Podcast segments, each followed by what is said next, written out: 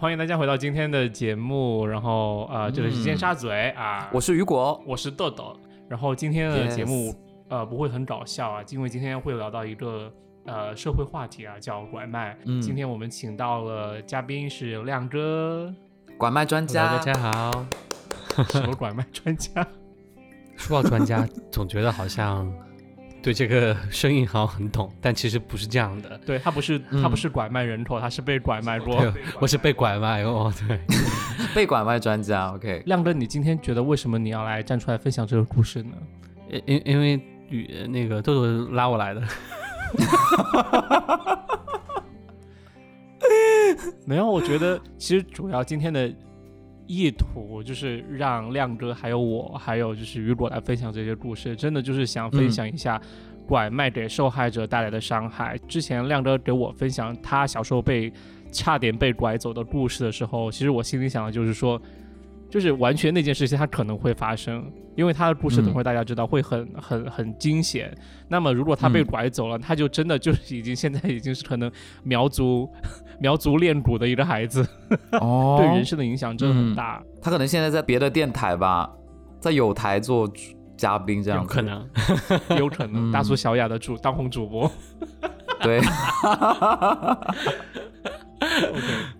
直接单刀直入吧，就先让亮哥来分享一下小时候被拐卖的经历吧。我我其实有两个故事，对吧？嗯然后我要不就先讲一个故事，然后后面另外一个故事就后面讲。交易吗？还讨价还价？我从时间线来讲嘛，因为这个事情发生过 两次，我觉得这个有可能是教育的缺失了。我觉得是父母应该在这个在那这些事情发生之后，应该给我强调这些啊、人身安全的一些重要性，以及我如果发生被拐卖的事情，或者再次发生被拐卖的事情，应该怎么做。所以那天发生了什么？这个事情发生在我大概可能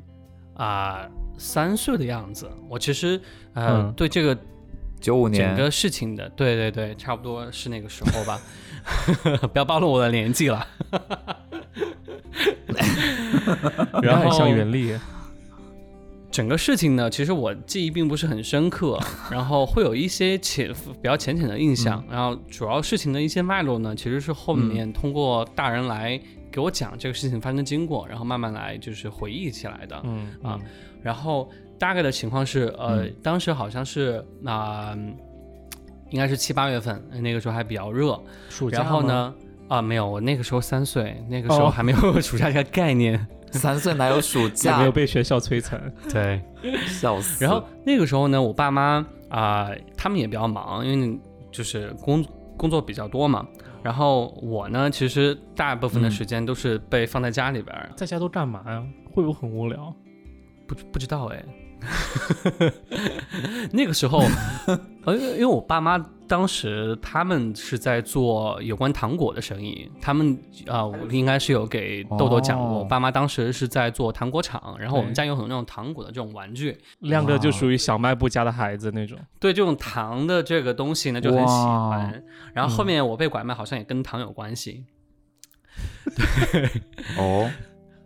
然后大概这事情经过就是我爸妈很忙，然后嗯我我一个人在家，然后没有人照顾好啊，我呢就偷偷的溜出了门儿。哦，你自己出去的。对，然后在路上呢，可能就遇见了两个苗族的老太太，大概可能应年纪应该是六十七十岁左你怎么右知道他们是苗族的？啊。是我刚刚提到了嘛，是大人后面回述这个事情的时候，哦，然后就跟我讲他们说是苗族，对，是苗族太太，对，哦，可能有其他人知道。哦，他没有穿很苗族是吗？还是因为他们一边 一边拐卖一边跳舞唱山歌 那种篝篝火晚祭会，祀他。这个这个这个事情发生在固州的一个县城，然后我爸妈在那儿就是工作好多年时间，对。然后那个县城呢还比较大。哦。啊，然后是一个啊、相当于是多民族的一个自治区，然后有各种各样的少数民族，嗯。然后你也三岁就自己溜出了家，然后我自己溜出了家啊，没错，天！然好后厉害哦！就被两个苗族的老太太遇啊就发现了，这个小小孩没人管，对吧？然后他们呢就你小时候长得也挺可爱的，嗯好像。啊，对啊，毕竟都被拐卖了这么多次，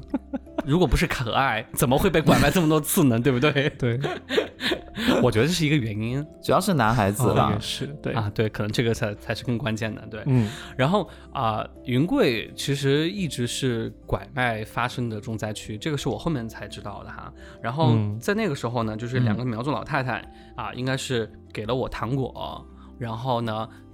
把我拉走了，然后因为看我一个人可能在那儿，然后呢就拉走，就就是两我。据后面的大人所所所说哈，就是两个老老老太老太太当时是就是。呃，我的左手右手各牵着一个哦人，一人然后我在中嗯间，对，像小孩一样被他们拉着，对，C 位耶，然后苗族老太太拉着我，然后呢，就其实走了很长的一段距离，然后走到一个啊、比较呃。呃应该我我也不知道那个地方算不算繁华，但在那个地方呢，就刚好就遇见了我一个叔叔。我那个叔叔呢，他当时在那儿做事情，然后他应该我我具体什么事情我我这个我也不清楚啊。然后我那个叔叔呢就发现了我，嗯就发现我被两个苗族老太太手拉着，然后呢再向这个这个这个其他地方走。我那个嗯叔叔就特别特别的吃惊。嗯，因为然后不认识，对吧？对，嗯。我觉得这个也跟我的穿着打扮有关系，因为苗族的小孩儿，我估计可能也穿跟我穿的也不太不太一样，因为对，我觉得应该是挺扎眼的。两个苗族老太太啊穿着传统的服饰，然后拉着一个啊，嗯打扮洋气的小小帅哥，汉 汉族服饰的一个小孩儿，西装吗？然后可能 I don't know，就是旗袍，就很快的被当时被我那个叔叔就偶然就发现了，嗯。然后被发现了之后呢，他立马就把两个老太太拉住，不让他们走。然后那个时候就立马给我爸哦。打电话，那个时候应该还是嗯。啊、这个什么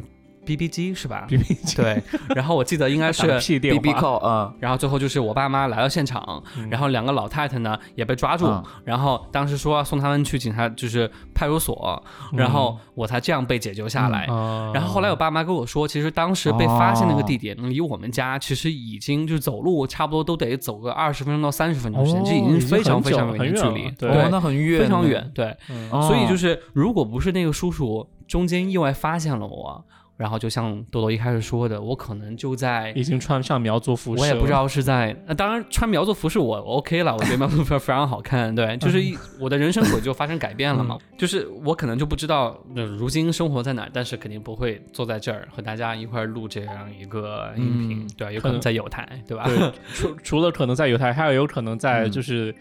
呃，直播上面就是卖苗苗族特色产品，就土特产之类的，穿上苗族服装。或啊，其实也 OK 了我。有可能是在深圳的那个民俗村。嗯其实我后来就发现啊。云贵那边的拐卖事件其实是高发的，嗯然后大部分的小孩呢都会被嗯拐卖到山里面去，然后卖给啊、家里边缺男丁的家庭。嗯啊，大概就是这样的一个流程。哦所以说，我现在其实大概率有可能，如果被拐卖的话，就应该是在山里边儿啊某一个啊农村家庭里面的小孩儿，大概就是这样。我可能也现在是在。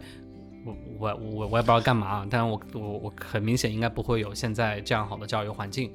对，嗯所以就是这个事情嗯我，我父母呢，呃，我其实忘记他们后面是怎么个反应，呃后面有没有就是把这两个人送去派出所，然后最后是怎么处理？我很好奇。我这个其实我后面没有在追问这个事情，嗯。我只是在讲这个，就是在回想嗯。这个事情的时候，我自己的印象就是好像是被两个人拉着，有这样的一个这种画面感，但这个整个过程我是完全没有啊印任何印象。其实更像你通过别人的叙事，然后你自对，己是的，脑子里是的，是的面构想脑子里面在构想这样一个事情，但这个事情就确实是真实发生的，哦。所以就是运气是真的嗯非常非常的好。如果不是被那个叔叔偶然发现，我真的不知道是会有什么后果。因为我觉得小可能小孩的角度来看这件事情，小时候没有被拐卖的那个意识，或者意识到它是一件危险的事情的话，你其实就会觉得你跟着两个老奶奶就走，就是牵着手走而已。对你，拐卖一般的发生的话，肯定嗯就是诱惑小孩儿听你的话嘛，对吧？比如说这个东西，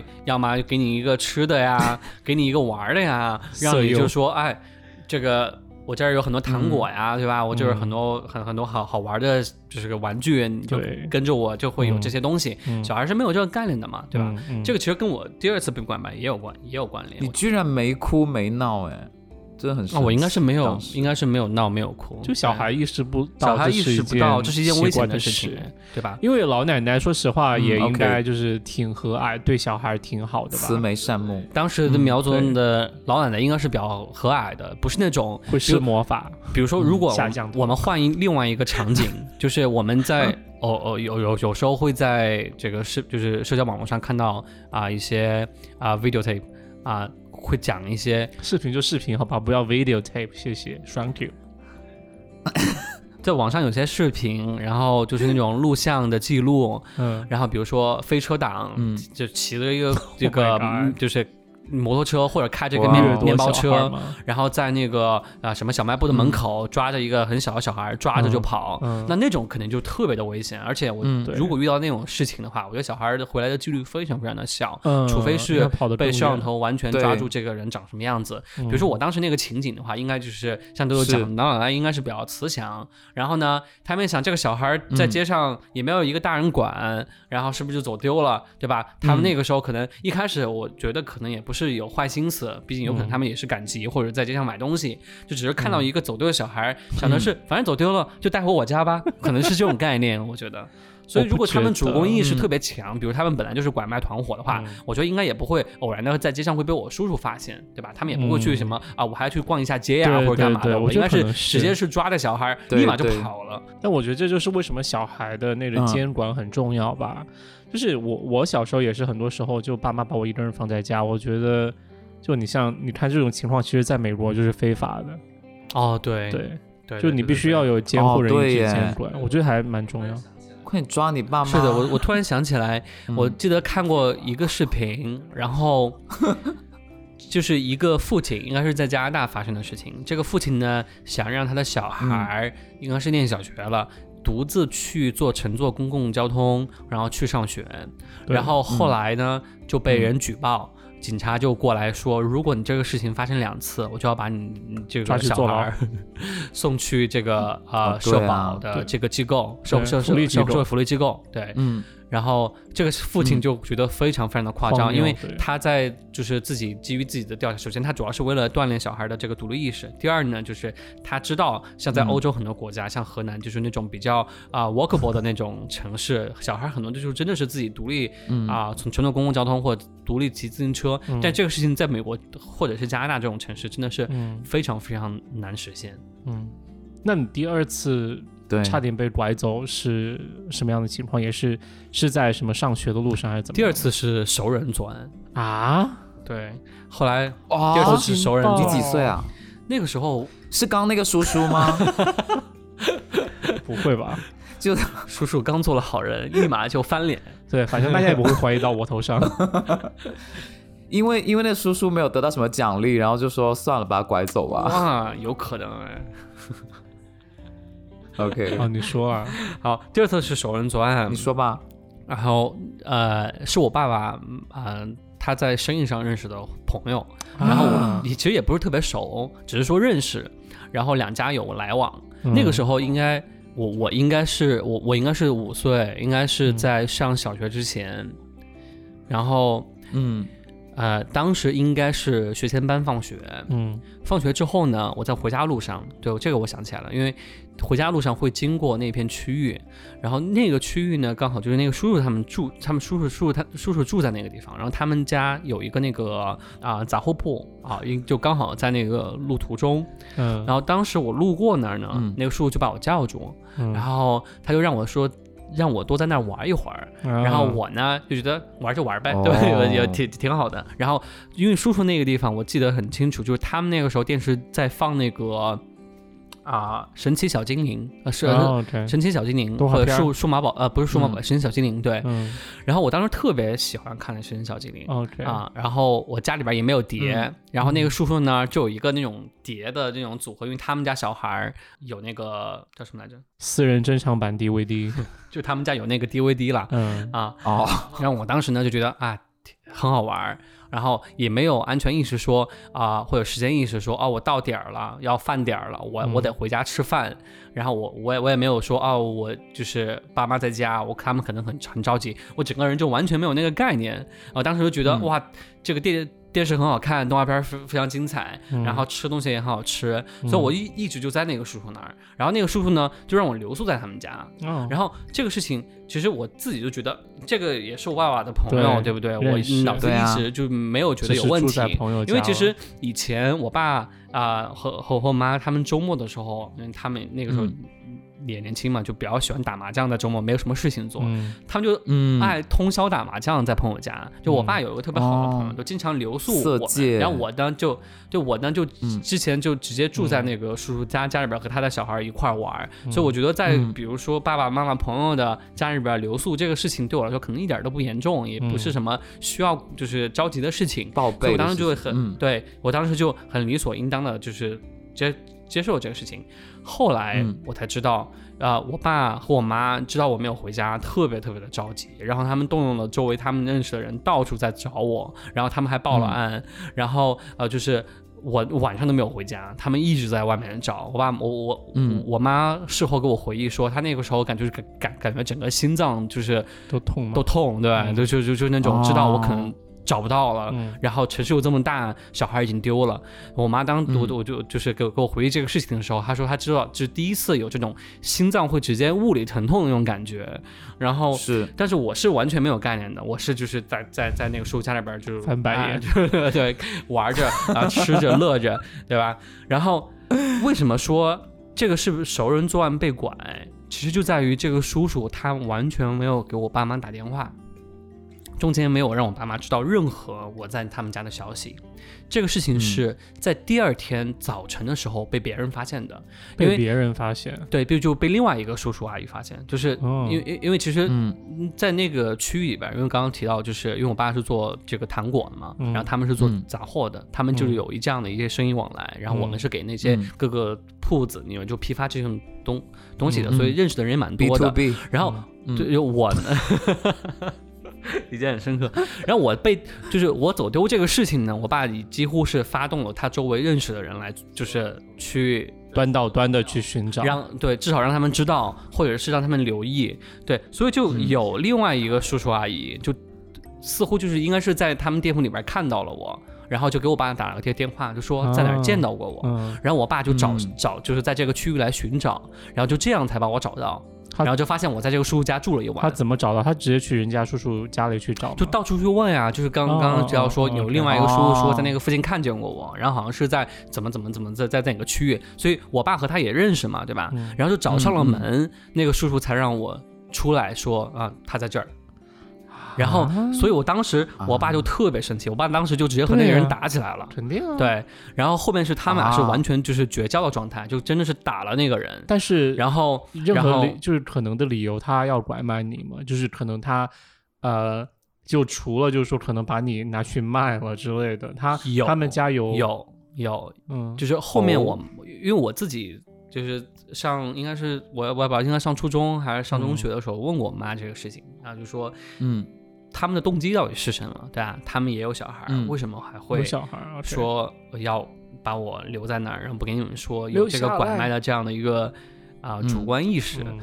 啊，我妈的意思是呢，他们就是没有男孩儿，小孩儿是个女孩儿，然后就只有一个一个女孩儿，而且他们老家呢、也是哦这个贵州，然后是安安顺这个城市里边儿的一个就是山里边儿的，然后意思就是说，就家里边有男孩儿，在那个时候还是蛮重要的，然后好像那个阿姨哦也是。就讲过这方面的一些苦恼还是干嘛，然后我妈嗯。反正就是 some somehow 就得到了这样的信息，所以他们就断定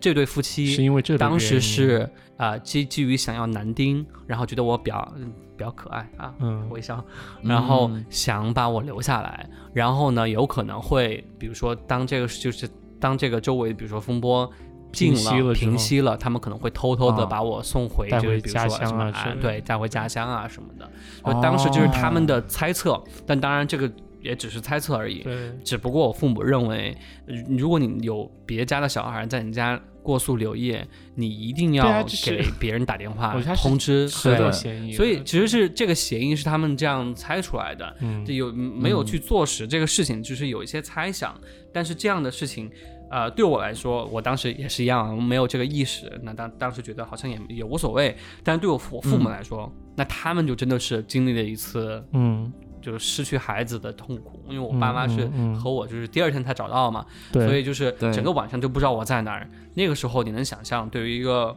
父母来说，这个是有多么沉重的事情。其实亮呃亮哥这样一讲，其实我突然想到，其实小时候我也有被怪叔叔叫走过一次。哦，我应该是长大之后都还没有找我爸妈对峙过这件事情，我觉得蛮尴尬的，因为现在连线吧。，好就是 不要了，就是当时我爸妈不是在陵水做生意嘛，然后当时就有一个原来他们以前的朋友，那个人的名字我还记得叫陈三，然后呃，就陈三叔叔呢 不是，真名吧？就我觉得应该不是真名，谁会取的名字叫陈三啊？就三儿，这好奇怪。然后在家排嗯，第三，对，然后这是陈三呢，他就他就嗯、他就好像就那次就呃从其他地方到陵水来，就是找我爸妈，好像就纯嗯粹的可能是朋友这样，就是找过来玩儿，但是我不确定是我爸妈是不是有找他们借钱之类的，这是我可能是我之后。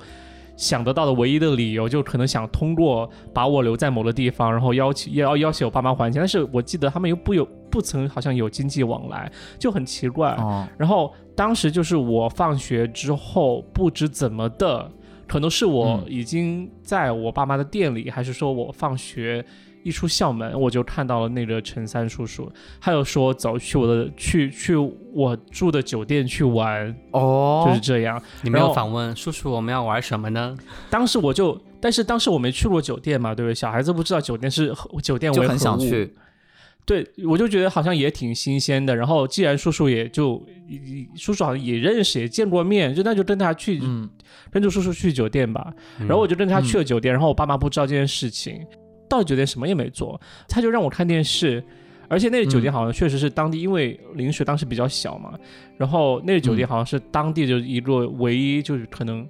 呃，可能二星级、三星级那种就已经最大的酒店了，对不对？我能做的就唯一就是在在那儿看电视，然后就在旁边睡在床上，就我又不知道他在干嘛，就可能看着我一起在看电视，自摸就什么也没做，就很奇亏怪。的一个画面。然后就你知道看久了就也很无聊，因为你知道我我这我这人也很也很恋家，然后我就很想回家，哦，所以是你提出来的，你要我就说我要回回家哦，然后陈三叔叔就说好，那你那你打电话给你爸妈，就是叫呃、嗯就是说告诉他们你要回家，叫他们来接你。然后我就去打电话，那一瞬间我发现我记不到我爸妈电话，我才发现，然后就我就觉得哇，这简直是 噩梦这个是叔叔在考验你，就是说，如果这个小孩记不住爸妈的电话，我就把他拐卖走。但是这对，就是呃，怎么说？就是说，我不是完全记不住，就是我当时去按电话号码盘的时候，因为小时候其实没有打过几次电话，就是你完全不知道你打拨出这个电话到底是不是正确的。然后最后好像应该是我没有打出去，然后那个电话还是没有打出去，到可能晚了点，可能五六点天要黑的时候，应该是冬天的时候，然后。嗯 somehow 我爸爸就是来酒店找了我们，因为好像那陈三叔叔告诉我爸爸，就是说我和他一起在酒店的。哦，所以就那个叔叔还是主动的跟你爸联系了，对吧？然后最后是我爸还有陈三叔叔还有我，我们三人一起从酒店出去到某个地方去吃饭，但是当时我就心里很胆战，就是胆战心惊的，就觉得很奇怪。嗯，那应该就是叔叔应该有出于友善，然后也想和你就是多让我去酒店开拓一下视视野，对吧？可能是他想考验你吧？我觉得他考验你有没有我我现在善意的去想，他可能是想让我见识一下酒店为何物，因为小孩小嗯小地方小孩子不懂嘛，对。对，因为我其实我你知道吗？因为我觉得我可能我理解的逻辑是因为我原来不是有一个广东的干爹吗？舅 舅好像是啊对舅记得不干爹不是舅舅干爹，干爹，嗯然后他曾长得跟我有经就是点像，他也是，他是和我爸妈有生意上的往来，然后他当时就发货到陵水去的时候，他就很喜欢我，他就带我去做做那样去做那样的。然后他有次带我去，就是带我去到一个美容店，他就让小姐哦给他做、呃做做面膜，就是就可能就是两千年以前就男孩子爱保养，这还挺少见的。然后我就在我就坐在那个一个门市二楼阁楼的一个小暗间，然后他就躺在美容床上，我就坐在旁边，就看见那个美女给他就是脸上涂白白的面膜，然后他就这样做面膜。我就觉得可能是按照同道理来讲，可能那陈三叔叔就是想让我去看一下，就是酒店是怎么样的一个工作环境嗯或者样子之类的，开眼界了。可以理解了对，不过嗯这样讲到就是豆豆的事情，还有包括刚刚追溯我的事情啊，我就发现其实熟人作案好像特别容易，对吧？其实对啊，好像对啊，新闻里面也的确是在讲，比如说我无论是妇女的妇女的这个拐卖，还是儿童的拐卖，很多都真的嗯都是从身边，比如说同呃同一个认识的这个人群里边，比如同村啊，或者是同镇啊，对吧？嗯或者是呃这个身边认识的人啊，从这样的一些事情，然后啊、延展出来，就的确会有这样的一些情况。所以说，因为对小孩的教育来说，嗯应该就是要嗯告知他们，无论是谁，哪怕是你可能认识的人，有这些行为，就一定要进行，就是要警要一定要警惕，或者是一定要第一时间给爸爸妈妈说。对，我觉得点是要告知父母，就是不论无论你就是一旦你要去到平时生活中不会去的地方之前，嗯你就一定要让爸妈知道你要去那里，不过我觉得是最安全的。对不过像你的，比如说像豆豆刚刚的情况，接不到电话怎么办？就一定要买一个小嗯天才儿童电话手表啊！好今天，是欢迎我们的金主爸爸。他没有给我们钱呢。好啊，但是其实你这样说，其实我有知道，就是呃有也有就是非熟人作案的嘛。但是我、我不是我不是知道受害者，但是我是知道真的有，怎么说我不知道故事，但是我我是有认识到过就做拐做过拐卖的这门生意的人，我知道生意，但是其实他是犯罪，好不好？对他还没有坐牢，对，是这样的，就是啊，我的妈，就是我有一次初中的时候，然后啊、就是爸妈的朋友圈，突然觉得我爸妈朋友圈很 low 的样子，没有，就是啊、那一大帮子的朋友当中，其中有一个叔叔阿姨，他们呃，他们好像是当时是呃那个叔叔过生日之类的，就要大宴请整个。呃，整个就是朋友圈里的所有叔叔阿姨，然后所有的叔叔阿姨的孩子也会去到那个地方，然后他们就一起吃饭，就相当于有一个很大的农家乐，然后一起吃饭，然后一起玩耍一两天，还有住在那里一晚上，然后去山嗯山清水秀就去上就是旅旅行嘛。对，当时到那里呢，就会觉得那个叔叔阿姨他们家真的很大手笔，就是很有钱，然后听说也是在重庆当地做批发生意的。然后可是，在后来聊天的过程当中，就我就是我妈就会说，她说其实就听叔叔妈阿姨讲，就是她其实他们家发家发家的方式，其实就是在可能十年前左右做，就是专门去拐卖妇女，拐卖到外地去卖。就真的是做黑心生意起家的，那为什么还要和他当朋友呢？我就我就真的没想和他们当朋友，因为当时其实有没有，我加那个的我没有问你啊，就是说父母他们在提起这个事情的时候，他们没有觉得很诧异，或者是觉得很我觉得那个事情，首先是首先是父母认识那个叔叔阿姨的时候，他们已经没有做拐卖了。嗯，然后呃，而且我觉得可能在十几二十年前，这个拐卖的事情，其实在西南地区是非常非常猖獗、非常非常普遍的一个事情。呃，甚至可能大家并不会觉得拐卖是一个犯罪，你知道吗？对，我觉得当时可能跟法律意识淡薄有相当大的关联。就他们有可能就会觉得，我把同村的一个女孩介绍到，比如说江浙呀，一去就是去找别人结个婚，他觉得好像是为女孩谋出路一样。嗯但其实这个就是拐卖，哦因为他就是很多情况，他介绍的这个女孩子在很就比如说十七八岁，比如二十岁左右，他们的这个主观意识上面没有觉得这个是可能对对这个意识不是很强烈，因为不知道就是去了之后是什么样子，以为是去打工，以为是去走出这个山村做就是有更好的生活，但有可能过去之后才会发现啊原来是囚牢，然后被被关注，对走走不出来。我觉得是大家可能会觉得这个事情似乎是在因为因为比如。按照应该父母那个时候会觉得，可能川渝地区或者是就是云贵比较贫穷嘛，然后江浙可能就比较发达，富有，对，对比较富有。对，你知道吗？小的时候，我就是被父母一直教育着，就是别人给你，就是你出门有陌生人跟你讲话，你就躲起来；然后有人给你吃东西，你就一定不能吃；然后谁你都不能跟。就是我从小，嗯所以我刚刚问亮哥说，你有没有接受过这种培训？可能嗯，可能你忘了，或者可能真的没有。像我们，像我是小时候就有，因为我小时候长长在那个幼儿园里面，就是长就是在幼儿园里面，这些语言系统怎么回事啊？真的真的，因为我家是在那个幼儿园那个家属院里面的，然后呢，哦，因为我妈妈是幼儿园，园老师嘛，对对对，嗯，然后他比如说那些孩子放学，他们要非常就是注意每个孩子都是他自己的父母去接，就就这个事情很重要。然后我呢、哦就是被那我觉得叮是不是，嗯很负责啊哎因为因因为你妈妈有这样的经历，因为她她首先要负这样的责任，所以她这个责任之上，对对她就知道这个的东西的重要性。对，对对，然后我又是个男孩子，就又更容易成为他们的目标，所以呢，就从小有这样的 一个一个叮嘱。对，然后我小的时候，其实呢，我就想说，天呐，因为有一次有个小卖部的那个阿姨，她给了我一个他们卖的那种雨伞的，里面是哦巧克力，然后我就很想吃啊，就是她看的是雨伞的样子，但里面是巧克力，我就很想吃。我我只有那一次就顶不住那个诱惑，就真的吃了，就也没事，因为它因为那个小卖部是开到我们家小区门口的，所以我就觉得啊，那是可以吃的。对，然后所以我从小就是被叮嘱的，就是不可以跟别人，就是就是反正我是不会被拐走。然后另外呢，就我非常能记着家里的电话号码，对，这些哦都很好。重要哦。对，对，所以我就现在能安全的活到现在。但是呢，我有听过一个故事，就是我同学，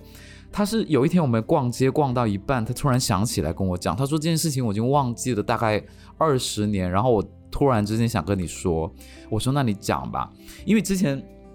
他跟我说他爸好妈小的时候他。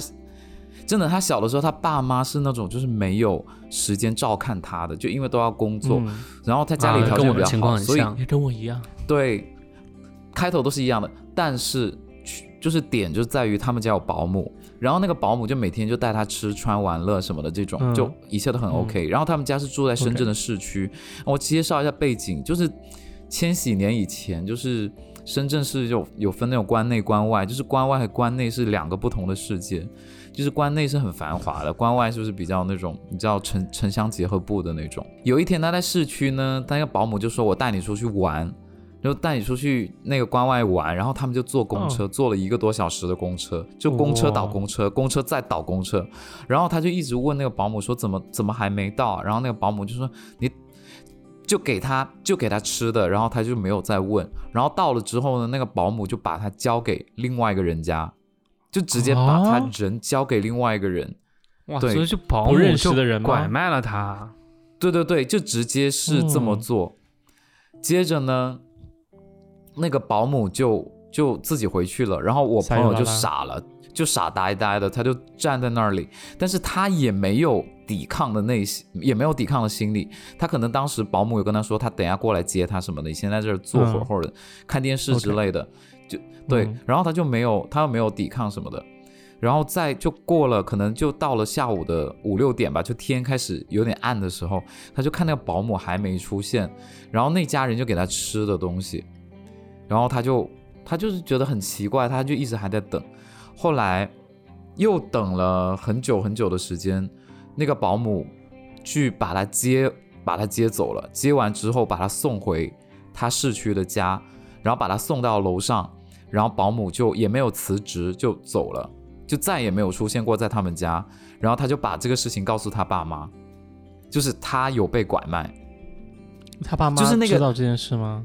对他爸妈知道这件事情，就是那个保姆后来自己觉得良心过意不去，就还是把那个孩子，他肯定是首次作案，就还是把那个孩子带回 带回市区这样子，但是那个保姆就再也没有在他们家出现过，应该的啊。那所以这个保姆把小孩安放在的那户人家，他们是什么样的一个嗯情况？是保姆的一个亲戚，他可能会觉得是不是我先把小孩放在这儿，等我找到下家之后，我再去把小孩什么转手啊或者干嘛的，是这样个意思吗？我觉得他当时可能有在兼职做这个工作吧，但是可能嗯首单，可能他没有什么经验，然后可能内心也觉得道德过意不去，嗯然后就还是把他就是把孩子就抱走，然后就跟，哦然后他有跟孩子说说以后你要小心，就是你不要随便去别人家里面，就他有他有给孩子就是灌输这个这个东西，嗯，所以他是一个有哇危险真的良知就是在身保姆。边耶，危险真的就是在身边。对，嗯但是你知道吗？后来就是那个保姆，他都没有拿工资就就走了。我不知道他后来他爸妈怎么跟这个中介公司去交涉这件事情。哎，那你后面有你后面有问这个事情发生之后，嗯，对你的同学，他生活中有什么影响吗？他意识有什么样的这种改变吗？因为我我我我的第一次是就是什么是就是感觉就是我一直没有被灌输好这个安全意识，感觉就是一直是安全意识比较淡薄那种。他是他是觉得好像，他说好像感觉不是很深，但是他觉得很庆幸。对，他说他唯一的感受是这个，然后保姆跟他说你不要跟别人走，这也是有叮嘱到他，但是他没有，他那当下没有发现那个事情的严重性，但长但是长大了之后就发现，哦，好像不行哎，就是这个事情跟我很重大。因为刚才我在想，就是这件事情是他只有你朋友觉得是拐卖，还是说他爸妈知道这是拐卖？因为他爸妈也知道这是拐卖，保姆自己也承认了。哦，保姆承认了，OK。就保姆，因为你想，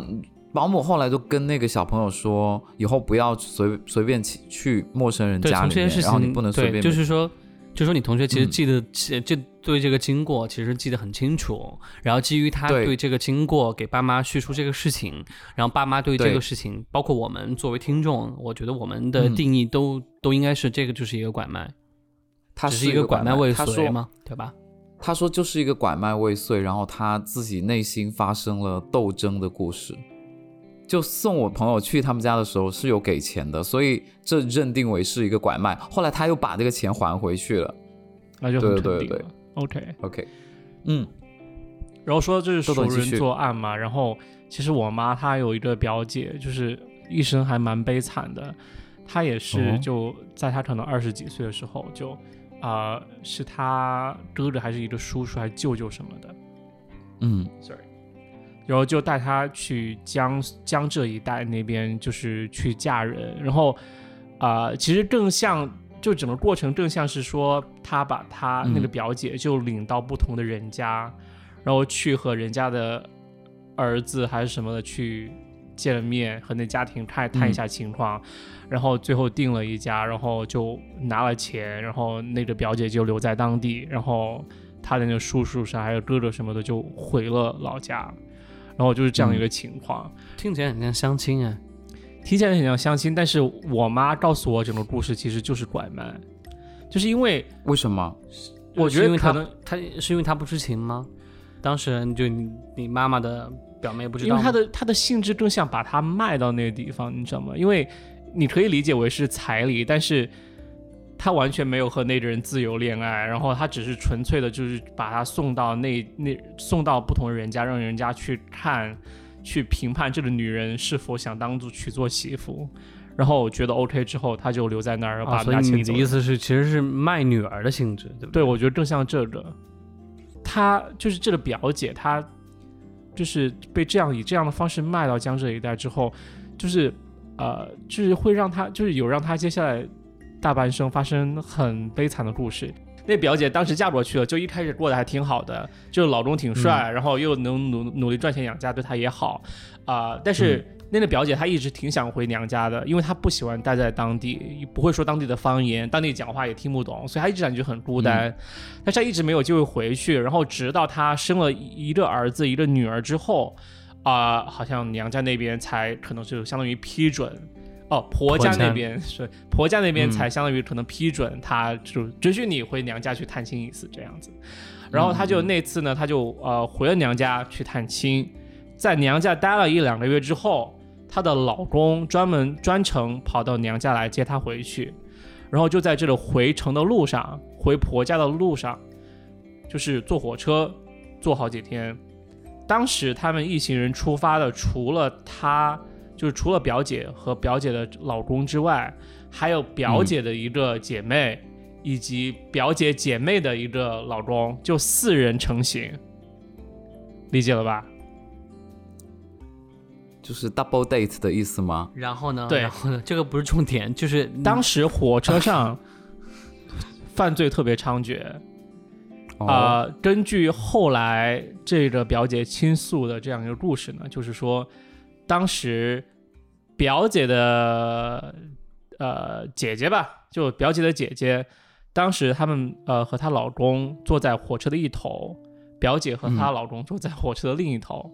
表姐的姐姐就突然碰到了呃一个人拿着刀要抢劫，就说把钱拿出来，就不然我就嗯要你好看。表姐的姐姐这时候做了一件很奇葩的事儿，她又说我们四个人一起出来的钱不在我这儿，她就她就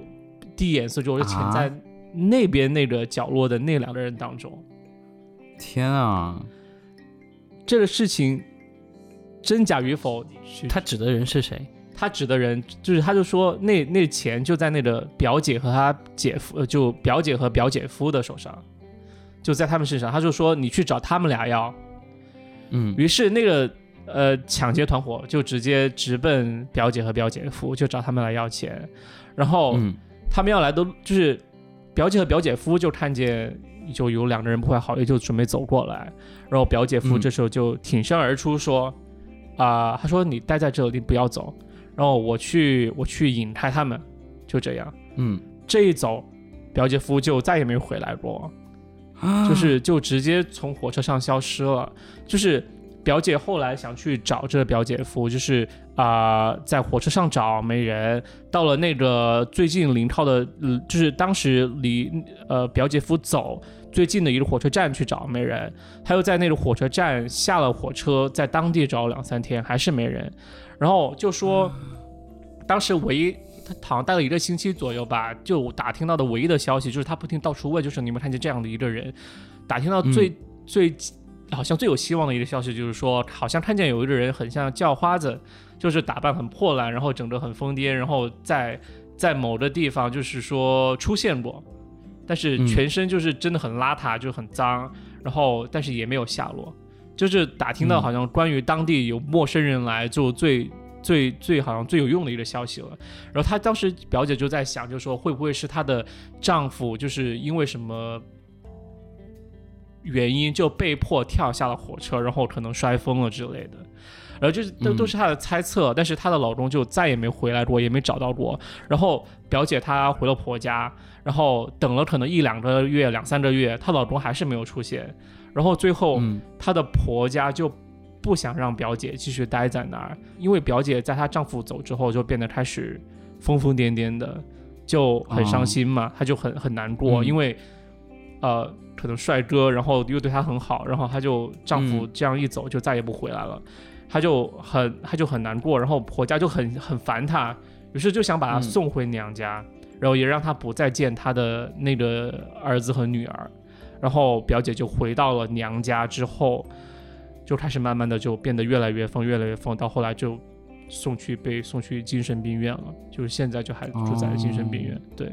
就这样。所以其实原本他被家里的人卖到江苏，嗯。本来是一件嗯。就是看似拐卖的事情，对。后来其实表姐对表姐其实就是也是比较幸运的，就迎娶她的那个人呢对她比较好，对她很好，但是条件也不错，结局却也是很悲惨，就是遇到了命运很坎坷，遇到这样的一个事情，导致他唯一可能比较信任，然后可能又同时有共同有一一个儿子和一个女儿这样的一个嗯幸福家庭破碎，但是导致他？后来精神失失常。但是怎么说呢？我觉得他被卖到江浙一带，还是对他命运最后很悲惨的，啊就做了一个有有一个决定性的因素。因为其实他整个事情还是发生在被拐他卖之后，要他要回去，他要回娘家这个点上的，因为他是很不喜欢他婆家当地的生活的，他听不懂当地的方言，也说不来当地的方言，他总感觉别人在背背后说他坏话。啊，所以所以你的意思，如果被卖的事情没有发生，他也不可能会走这么远，也不可能会有这个什么，就是接下来的长途跋涉好几天回娘家这样的事情，对不对？对，你们看过《红楼梦》吗？对不起都没有。我跟你说，《红楼梦》的故事跟这个一模一样，就是贾雨村。哎，你们去看一下吧。就贾雨村也是这样，谢谢他女儿，他女儿被就是中秋赏花灯的那一天晚上，被他的那个仆人去看花灯，然后那个仆人就把他的女儿给弄不见了。后来他也就变得疯疯癫癫，然后最后做了和尚。嗯哦，这样，OK，嗯，我有个问题，后来那个帅哥找到吗？那个表姐夫？没有啊，就一直没有出现过，还是没有找到就消失了，就人间蒸人人间蒸发，最后也没有回婆家蒸发了婆家也没回，对。哦，啊，拐卖的事情虽然现在发生的越来越少了，由于这个监控摄像头很多，科技手段很发达，啊，尽量的去避免这种犯罪事实的发生，但是这些被拐卖的人。啊，也就是还没有找到自己家的人，这些就是对他对他们的影响和伤伤痛，对家庭的这种这种种摧残的影响一直持续到现在。就像嗯发生的那个什么八孩事件，对吧？虽然拐卖事件已经发生了十几二十年以前，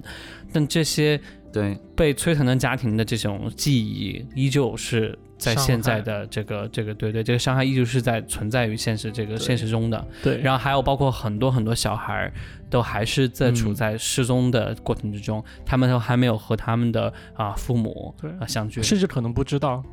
对，甚至有可能他们就是忘了什么，就忘了以前自己是被拐来的。哦，对，还有很多人他找到了之后，他也很难去适应新的生活。我有看过很多这种案例。对。对对，所以这种这种伤害是没有办法去抹去的，好吧？那今天这一期就是这样啊！如果大家喜欢我们节目的话，请啊点赞、评论、转发，也在小宇宙点桃心推荐我们上首页。然后啊，谢谢。这期就是这样了，我是豆豆，我是雨果，我是亮哥，谢谢亮哥，谢谢大家，再见。谢谢亮哥，拜拜。